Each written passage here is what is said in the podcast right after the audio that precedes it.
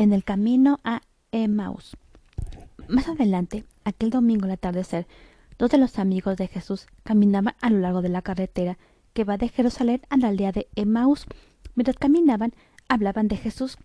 Pronto Jesús los alcanzó y caminó junto a ellos, pero no le reconocieron y creyeron que era un forastero. ¿Por qué estáis tan tristes? les preguntó. Eres el único forastero de toda Jerusalén que no sabe lo que ocurrió allí en los últimos días, preguntó uno de los hombres, llamado Cleofas. ¿Por qué? ¿Qué ha ocurrido? preguntó el forastero. Estamos hablando de Jesús de Nazaret, dijo el otro hombre. Era un gran maestro. Creíamos que Dios le había enviado para salvar a nuestro pueblo, pero los principales sacerdotes y nuestros amos romanos dijeron que había actuado contra la ley y que tenía que morir. Lo clavaron en una cruz el viernes pasado y ahora está muerto. Hoy, cuando algunas mujeres fueron a su tumba, descubrieron que su cuerpo había desaparecido. Dijeron que unos ángeles les, contaron que Jesús estaba vivo. El forastero les dijo que los profetas habían dicho que todo esto ocurriría y se los explicó. Por fin llegaron a Emanús. Tarde por la, por la noche parecía que el forastero seguía su camino, pero los dos hombres le invitaron a quedarse y a cenar con ellos. Pronto se sentaron a la mesa. El forastero tomó un pan, dijo una plegaria, partió el pan en trozos y se lo dio a los hombres. Entonces ambos supieron que el forastero era Jesús, lo miraron fijamente durante algunos momentos y después desapareció. Los, los, dos hombres, muy agitados, se levantaron de la mesa y volvieron corriendo a Jerusalén.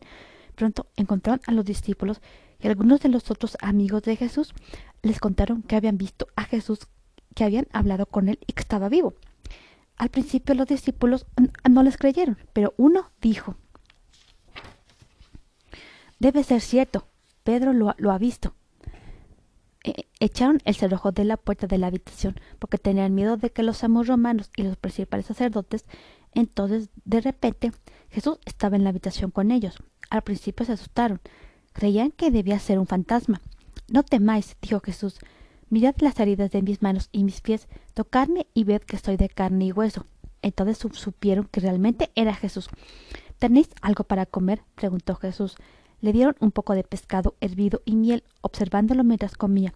Por fin quedaron convencidos de que Jesús realmente estaba vivo. Él les explicó que todo formaba parte del plan de Dios y que todo había sido anunciado por los profetas. Cristo tenía que morir y resucitar al tercer día, dijo Dios. Perdona a todos los, que creen en Él. Este es el mensaje que para todo, este es el mensaje para todas las personas del mundo y vosotros debéis ir, ir y anunciarlo. Fin. Estás escuchando tu, programa, lo, lo, lo, que, lo que las hadas cuentan. Si quieres oír este relato y muchos otros más, no, no tienes nada más que ir a Spotify y Anchor y, y, y encontrar mi, mi programa como Lo que las hadas cuentan.